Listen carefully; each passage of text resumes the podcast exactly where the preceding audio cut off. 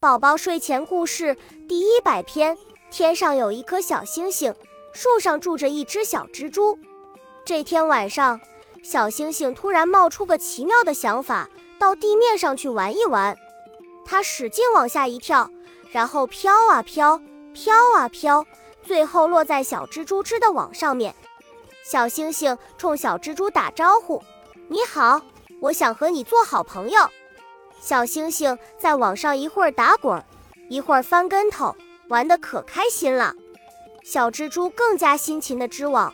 它想，小星星好不容易来到这儿，我要让它开开心心的。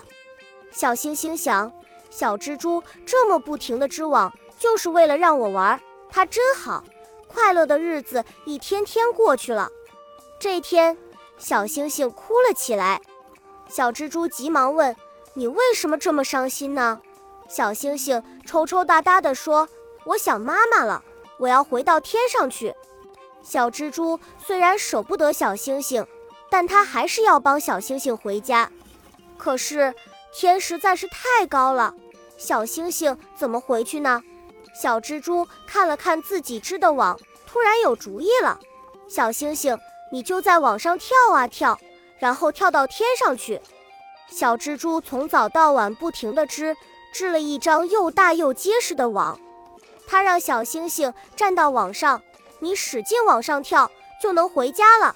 小星星半信半疑地跳了起来，然后落到网上，接着又被弹起来。